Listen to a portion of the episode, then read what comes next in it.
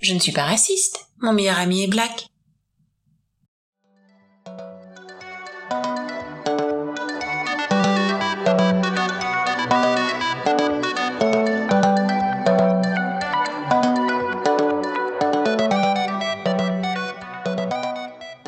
Bienvenue dans votre podcast La France dans le Noir. Je suis Rosa, votre host, et je suis accompagnée de ma partenaire de choc, Mandy.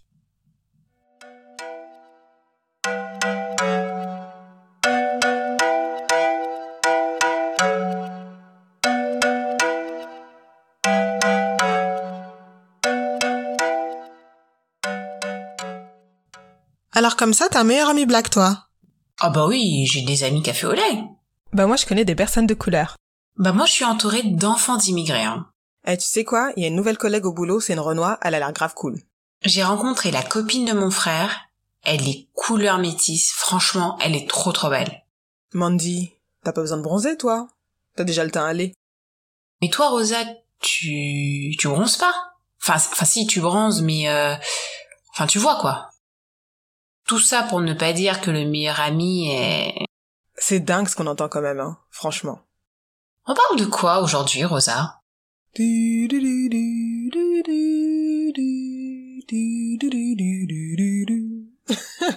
bon, je suis super mauvaise, mais j'espère que vous avez deviné que je faisais référence à Harry Potter.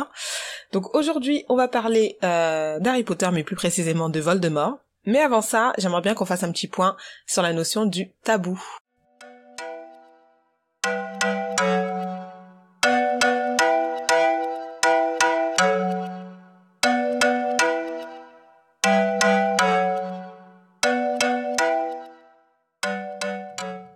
Sait ce qu'est qu'un tabou. Euh, Mandy, comment tu le définis, toi?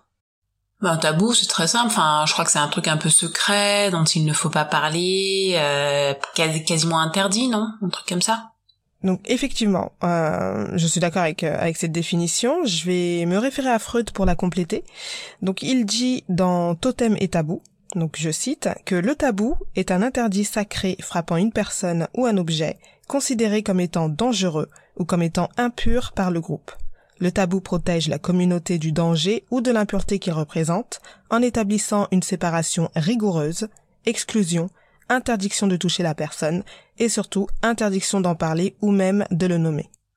J'aimerais bien, j'aimerais beaucoup que cette interdiction de toucher la personne s'applique à mes cheveux. Mais grave, ce message s'adresse particulièrement à tous ceux qui disent je peux toucher. Ok, je crois voir où tu vas en venir avec Voldemort. En fait, le fait de ne pas le nommer en fait un tabou parmi la population des sorciers, c'est bien ça, je pense. Euh, Voldemort est tout simplement la terreur personnifiée, mais tu vas pas un peu loin quand même en le comparant au... Bah écoute Mandy, tu sais quoi? On va écouter un extrait de micro-trottoir qu'on a réalisé il y a pas si longtemps que ça, et tu me diras ensuite si j'exagère. Si je devenais aveugle, comment est-ce que tu me décrirais l'acteur Omar Sy? Je sais pas. Ok. Bon, c'est pas une question. bah si, je, je, je, vois sa gueule, mais c'est pas facile de, de modeler quelqu'un, enfin les traits du visage et tout. Grand, voire rigolote, euh, la couleur de peau on passe parce que bon. Enfin si tu si tu viens avec, du coup tu connais déjà les couleurs, donc du coup tu sais qu'il est euh, type africain. Ok, d'accord. Il y a beaucoup à dire en effet. Le mec, il a pris plus de 20 secondes à sortir la couleur de peau et encore, il n'a même pas réussi à la dire. Ouais, c'est triste quand même. Euh, on va en parler un peu plus en, détail plus tard. Avant ça, j'aimerais bien, euh, j'aimerais bien rebondir sur ton analyse d'Harry Potter, enfin de, de Voldemort, pardon. Euh, je vais étoffer un petit peu euh, ton, ta micro-analyse hein, du, du personnage. Euh, d'avance donc à tous les fans de la série euh, film de la saga Harry Potter. Je vous invite donc à compléter cette micro-analyse. N'hésitez pas à me corriger si c'est nécessaire. Moi, ce que j'ai voulu faire ici, c'était vraiment un, parallèle identitaire entre Voldemort et euh, ceux dont on tait le nom euh, en France. Hein. Donc, euh, on est vraiment sous, sous ce prisme-là ici. Donc, donc voilà. Euh, alors Voldemort, c'est qui? C'est quoi? C'est euh, un anti-héros, donc le vilain. Son objectif, hein, tout simplement, c'est de servir euh, d'antithèse euh, au héros, donc Harry Potter, et euh, ainsi donc de créer un déséquilibre euh, au monde idéal des, des sorciers. Voilà. Euh, bien sûr, pour consolider le, le, personnage et figer sa personnalité, hein, on, on, a attribué certains, certaines spécificités à Voldemort. Donc euh, c'est avant tout une apparence physique. Euh, Voldemort, il a un visage effrayant euh, qui s'apparente à celui du serpent. Donc c'est un animal qui fait peur. C'est aussi référence à, à Serpentard. Euh, mais Voldemort, c'est aussi euh, l'aspect vestimentaire, le vêtement. Il est vêtu de, de vêtements sombres euh, et on peut également faire une, on peut également faire une, une opposition directe avec euh, avec Dumbledore hein, qui, qui porte des vêtements assez lumineux, etc. Euh, et euh, en, en, dernier point, je dirais euh, l'effet l'effet de groupe. Voldemort, euh, il se pointe avec sa bande, quoi. Donc euh, voilà, cet effet de groupe renforce cette peur qui est créée autour du personnage. Ah mais en fait, on peut tout à fait faire un parallèle avec le physique stéréotypé des hommes de couleur. Donc le visage, on apparente souvent les personnes de couleur à des singes, donc pour faire un effet plus Voldemort, on pourrait dire à des gorilles. Euh, la couleur de peau, la couleur foncée, et pour le vêtement, donc ce serait la capuche qui est devenue le code vestimentaire jouant à l'encontre euh, des personnes racisées. C'est ça, c'est vrai que je n'ai pas mentionné la capuche tout à l'heure, mais euh, mais la capuche sera un homme black, ça fait tout de suite euh, ghetto. Donc qui dit ghetto dit hors la loi, et c'est comme ça qu'on a pu justifier euh, des meurtres comme celui du jeune euh, Martin par exemple. Euh, mais, mais pour revenir donc à, à cette analyse de, de Voldemort, hein, euh, c'est aussi et surtout une appellation en fait. Euh, c'est un nom très évocateur, ça fait euh, synonyme de, de mort. Hein, on peut faire le jeu de mots euh, en, en, français. Et euh, c'est un nom qui voilà qui suscite le mystère et qui provoque vraiment une peur monstre chez les personnes. Et, et, là encore, on peut faire le parallèle hein, avec le, le mot qu'on qu'on ose prononcer en, en, France. On l'a vu avec le dernier intervenant. Il a une telle peur à, à prononcer ce mot. Il a tellement euh, cherché les, toutes les stratégies impossibles et inimaginables euh, que, que ça nous fait comprendre en fait que euh, que dire ce mot, ça, ça, ça insinuerait qu'il y aura des, des, répercussions dangereuses en, en disant le, le, mot à voix haute. Euh, et ça, on le voit très bien dans, dans, dans la saga d'Harry Potter. Hein. Euh, c'est soit on dit le mot en le en le chuchotant. Euh, si on ose prononcer les premières lettres, quelqu'un nous met la main de, de, devant la bouche pour ne, pour ne pas le dire, etc. Et, euh, et voilà, on lui donne carrément le surnom de euh, celui dont on tait le nom. Voilà. bah oui, clairement. Euh, là, niveau répercussion, euh, notre intervenant, il a eu peur des représailles. Hein. Là, c'est clair et net. Il a cru qu'un noir allait débarquer, euh, le gifler. Enfin bon, enfin c'est moi je dois t'avouer que ça me ça me désole un peu de de voir qu'il a autant peur en fait de prononcer le mot.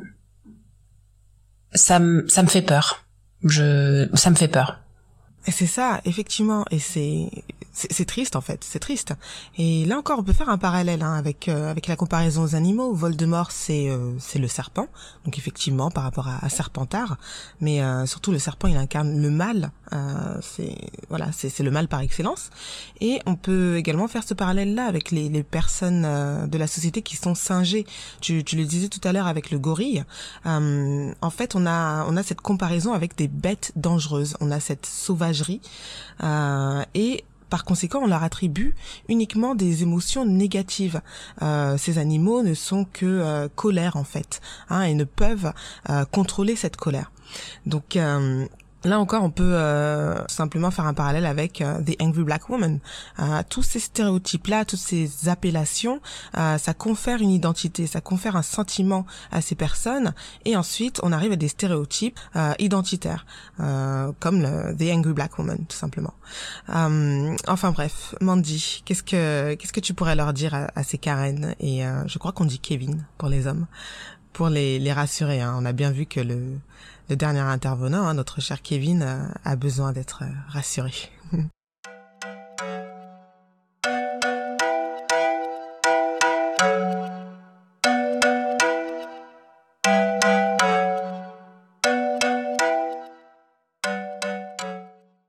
Noir, noir, noir, noir, noir, je suis noir. Chère personne blanche, je m'appelle Mandy et je suis noire. Je ne suis pas café au lait, je ne suis pas couleur métisse, je ne suis pas caramel, je ne suis pas... Euh, Qu'est-ce que vous aimez dire encore euh... Clair de peau Ouais, je suis juste noire. Je ne suis pas offensée quand vous dites que je suis noire parce qu'en fait c'est ma couleur de peau. bon, mon neveu le, le dit même encore mieux que moi, tu n'es pas noir, tu es marron. Et en vrai, si on voulait réellement ne pas prononcer le mot noir, il faudrait en réalité dire euh, elle est marron et indiquer précisément la teinte de marron. Pour ça, il faudrait aller dans une ancienne euh, de bricolage, prendre un nuancier et indiquer exactement la teinte de marron. Bon, bref, en attendant pour me définir, je suis noir. Aujourd'hui, dans la chronique de Mondi, on va parler de deux événements médiatiques bien distincts et je pense que nos auditeurs assisés verront très vite à quels événements je fais référence. Donc, est-ce que vous vous rappelez de ce concert de Kendrick Lamar où il a fait monter une jeune fan sur scène pour interpréter avec lui le morceau, euh, je crois que c'était le morceau Matiti, et cette jeune fan blanche prononce le mot niga donc N-I-G-G-A. Euh, alors, petite parenthèse, je suis en train de dicter ma chronique sur le, sur le logiciel Word oui, parce que maintenant on est tellement fainéant qu'on on n'écrit même plus nos chroniques, on les dicte. Et Word a mis des astérisques pour le mot niga. Vous pouvez faire le test. Si vous épelez niga, N-I-G-G-A, Word va l'écrire avec des astérisques. Donc même Word sait qu'il ne faut pas prononcer ce mot-là. Bon, c'était la petite parenthèse, fin de la parenthèse. Euh, donc Kendrick, il fait monter euh, cette euh, jeune femme sur scène, il interprète cette chanson avec elle, et puis euh, elle prononce le mot niga. Donc il va l'interrompre pour lui dire excuse-moi tu, tu peux chanter cette chanson hein, la chanson Mad City mais par contre tu n'as pas le droit de prononcer le mot niga. Donc aux États-Unis en plus comme on dit it's common knowledge. C'est bien connu que on n'a pas le droit de prononcer le mot niga quand on est blanc mais j'aimerais vous parler de la réception de cet événement en France. D'après l'article du Figaro publié le 23 mai 2018, à 16h11 plus précisément, intitulé Kendrick Lamar piège une fan sur scène et relance le débat sur le mot nigger, Kendrick Lamar aurait donc fait exprès de faire monter une personne blanche sur scène pour mieux la piéger en fait. Mais en vrai, la première chose que j'aimerais soulever, c'est que niga, N-I-G-G-A, n'est pas nigger, N-I-G-G-E-R. Si vous êtes déjà allé aux États-Unis, si vous avez vécu là-bas, les Noirs eux-mêmes répugnent à utiliser le mot nigger. Mais bon, ça, c'était le, le, premier point je pense que le Figaro n'est pas très au courant de la distinction entre les deux prononciations.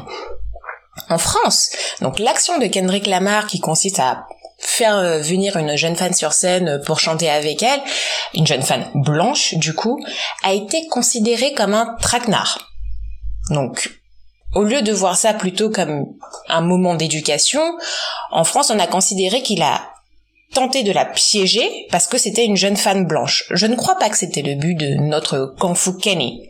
Mais si le Figaro pense que c'est tricky de prononcer le mot niga, est-ce que ce serait la raison pour laquelle en France on n'utilise plus le mot noir? En autre exemple de l'utilisation ou pas du mot noir, c'est notre cher Bernard de la Villardière. Dans son émission sur M6 diffusée le 1er novembre 2020 sur la nouvelle élite noire, Bernard de la Villardière n'a pas arrêté de dire élite black. Bon, je ne vais pas aller jusqu'à dire qu'il n'a pas du tout prononcé le mot noir de toute l'émission, car il faudrait que je regarde à nouveau cette émission et j'en ai aucune envie, très sincèrement.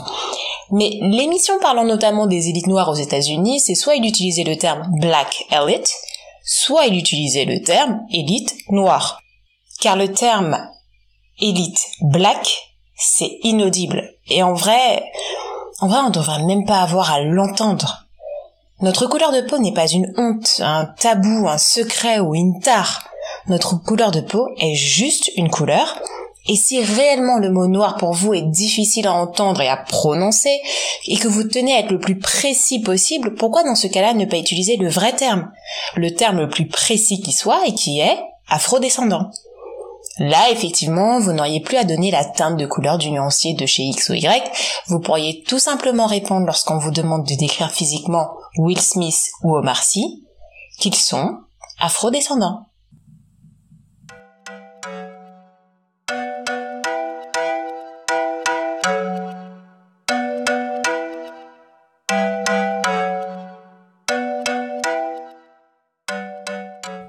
Final, Rosa, est-ce que c'est vraiment un problème de ne pas prononcer le mot noir? Oui, c'est un problème effectivement. Et là encore, je vais faire une, une micro-analyse linguistique pour t'expliquer un peu le, le, pourquoi du comment. Euh, donc, si tu veux, tous les adjectifs mentionnés précédemment hein, sont simplement ce qu'on appelle en fait des, subterfuges, euh, des feintes pour ne pas vexer les noirs, tu vois. Et euh, donc en langue française, c'est ce qu'on appelle un, un, euphémisme en fait. Hein. Euh, l'euphémisme, c'est un glissement sémantique euh, qui est censé apporter une solution à un problème. Donc ici, c'est euh, le problème noir. Hein. si tu veux c'est une stratégie de communication euh, et euh, l'objectif principal de l'euphémisme, hein, c'est d'éviter le malaise. Ah oui, non mais non, ça marche pas du tout. Évite, tu me dis que le, le but principal de l'euphémisme, c'est éviter le malaise, alors que c'est absolument tout le contraire qui se produit. Grave, c'est vrai. Euh, c'est vrai que c'est l'effet inverse qui se qui se produit. Et pourtant, euh, la, stratégie de base, hein, c'est vraiment de, de, mettre sous silence le mot qui fâche. Hein. Euh, donc en ne, en ne le prononçant pas, en ne le disant pas. Euh, et donc c'est un mot qui fâche par rapport à un contexte culturel ou historique ou autre. Ici, hein, clairement, il s'agit de l'esclavage, de la colonisation, hein, de tous ces mots du, du passé euh, et du présent, parce que la France-Afrique c'est la plus grosse blague du siècle.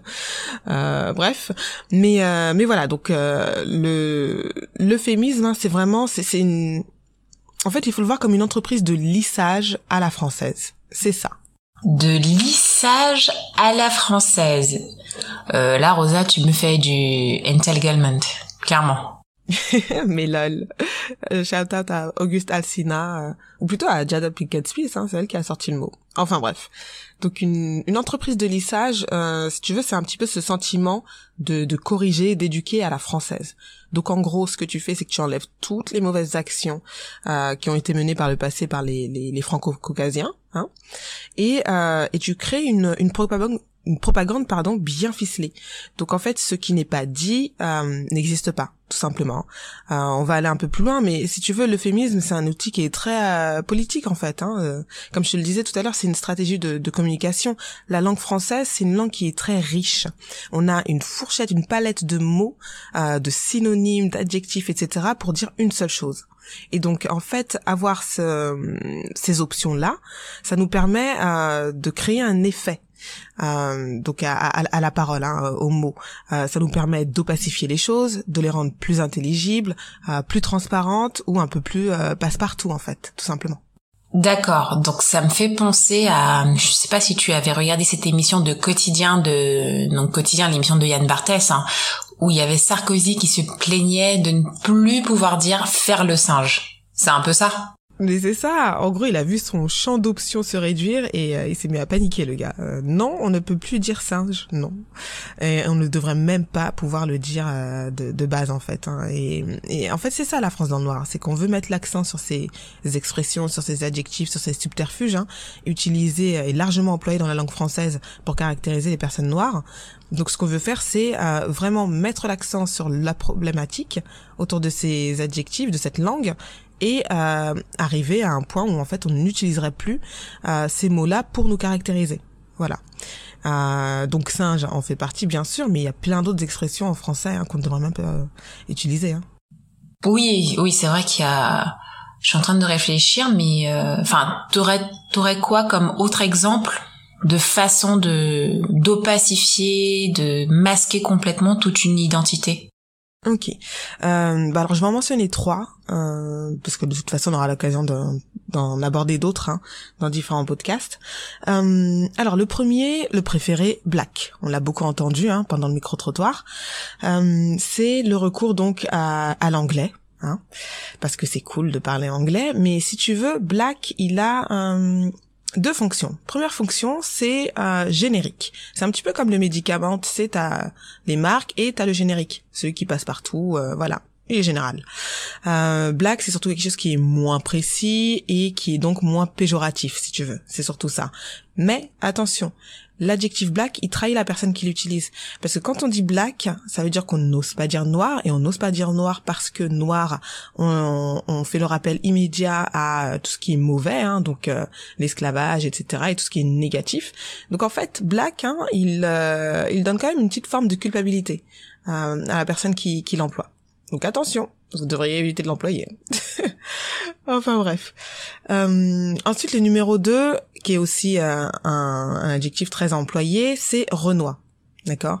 Donc là, on fait appel au verlan, hein, euh, on, on, inverse les mots tout simplement. Et euh, Renoir, en fait, il est malin. Parce que la personne qui dit Renoir, est-ce qu'on peut lui dire pourquoi tu ne dis pas noir?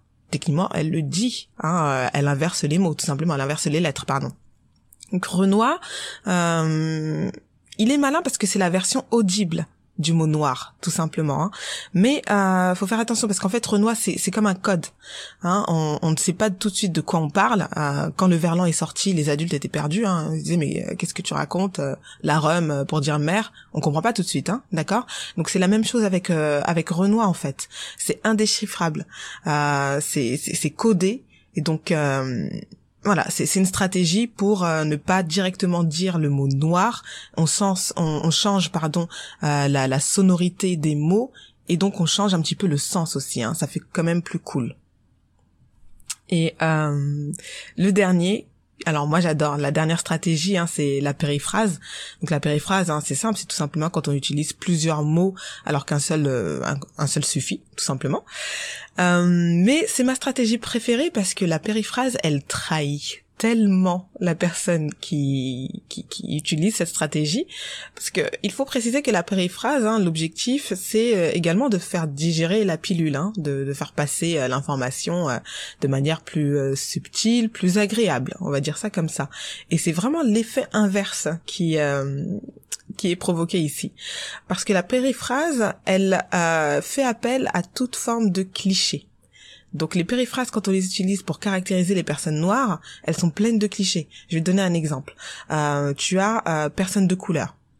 Personne de couleur, moi j'adore. C'est-à-dire que la personne blanche ne se considère pas comme étant une personne de couleur. Premièrement, hein, c'est la base. Tout ce qui est un petit peu euh, sombre là ou, coloré, hein, voilà, euh, et exotique par opposition. Euh, et c'est en plus c'est un euphémisme qui est vraiment mensonger. Hein. C'est vraiment on s'amuse à faire euh, euh, de l'analyse hein, au niveau de, de, la peinture, de l'art, etc. Le noir par essence c'est l'absence de couleur. Donc par opposition le blanc c'est de la couleur quoi. Donc c'est vraiment faux de dire personne de couleur pour caractériser les personnes noires. Hein. Mais enfin bref. un deuxième une deuxième expression que j'aime bien avec la périphrase c'est personne issue de l'immigration le pire. Oh là là. C'est-à-dire que immigration, donc je suis la personne blanche qui dit ça. Immigration égale Afrique, Afrique égale pays. Hein. On va pas se casser la tête, ils sont tous les mêmes, c'est un seul territoire, ils sont tous pauvres. Voilà. Ensuite, si je dois mettre une image, j'allume ma télé. En allumant ma télé, je tombe sur une publicité, je vois un petit enfant noir, tu sais, 2-3 ans, tu sais, c'est toujours un garçon, là, tu sais, il a un gros bide. Voilà, il a le corps tout queuse. Il y a peut-être des mouches un petit peu autour de son visage, là. Voilà, bien la pauvreté, là. Oui, oui, oui. Mais autour de lui, t'as toute une équipe de blancs, hein. Le héros blanc, bien sûr. Tu sais, c'est les hommes et les femmes que tu vois vêtus de blanc, là. Tu sais, hein. Et, tu les vois, il lui, il lui donne un petit morceau de pain, un petit truc comme ça, là, hein. Voilà. Et après, ils disent, oui, un euro suffirait pour l'aider. Euh. Et il est pieds nus, bien sûr, hein. Il est à moitié à poil. On s'en fout de, montrer, tu sais, un petit enfant, un mineur dénudé à la télé. Non! C'est pas grave, ça passe crème. Tu vois, c'est ça, personne issue de l'immigration. Moi, c'est ça que j'ai en tête. Et donc c'est ça qu'on caractérise quand on quand on nous appelle comme ça. Enfin bref, je je m'emballe un peu là, mais ça m'agace tellement. Ok. Donc si on veut résumer tout ça, est-ce que est-ce que tu peux nous faire une conclusion en quelques lignes? Qu'est-ce qu'on doit retenir?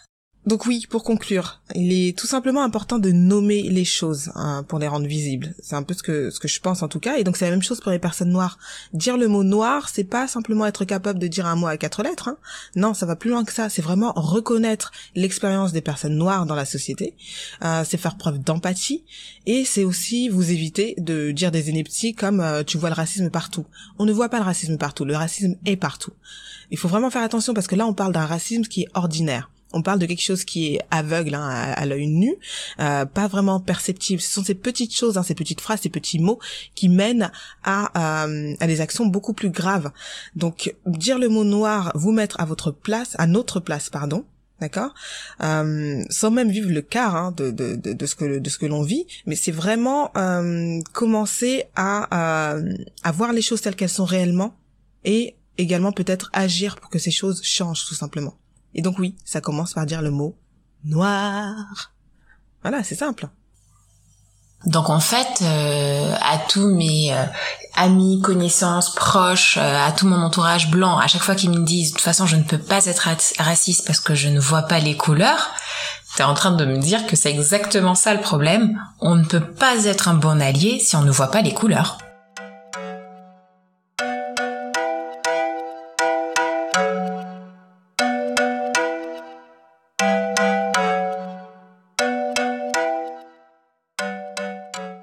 La semaine dernière au boulot, j'ai un collègue qui me parlait d'un de ses amis.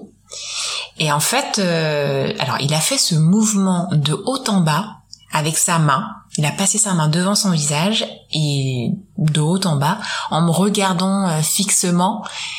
Et ça m'a pris peut-être quelques secondes pour comprendre qu'en fait il était en train de décrire son meilleur ami en disant qu'il était noir. Mais jamais sans dire le mot noir, il a pas dit black, il a pas dit deux couleurs il a juste fait ce mouvement. Enfin, c'est quoi ce mouvement? Ça sort d'où? Moi, c'est la première fois qu'on me faisait le coup. Je connaissais absolument pas. Mmh. Oui, je vois exactement de quoi tu parles. Euh, ce geste-là, moi, je l'appelle l'ultime invisibilisation des personnes noires. Euh, c'est c'est la white strategy par excellence. Moi aussi, je vais faire de l'anglicisme là. Je veux dire les whites. mais euh, mais oui, là, je vais m'adresser directement aux personnes noires et quoique hein, aux, blancs également parce que ce sont eux qui font ce geste. Donc, décrivons un petit peu ce, ce geste là. Hein. On va on va le faire ensemble d'ailleurs. Prenez votre main, vous la mettez euh, face à votre visage. Voilà. Maintenant, vous faites un mouvement de haut en bas, hein, accéléré. Imaginez une personne noire devant vous ou s'il y en a une devant vous, regardez-la avec insistance. Mais faites-lui comprendre que c'est elle que vous décrivez, hein. D'accord? Parce que vous, en tant que blanc, forcément, vous êtes neutre, hein. Vous êtes la personne, vous êtes la base, quoi. Donc tout ce qui est un petit peu coloré, ça passe pas. Non. Donc faut bien montrer ça. Voilà.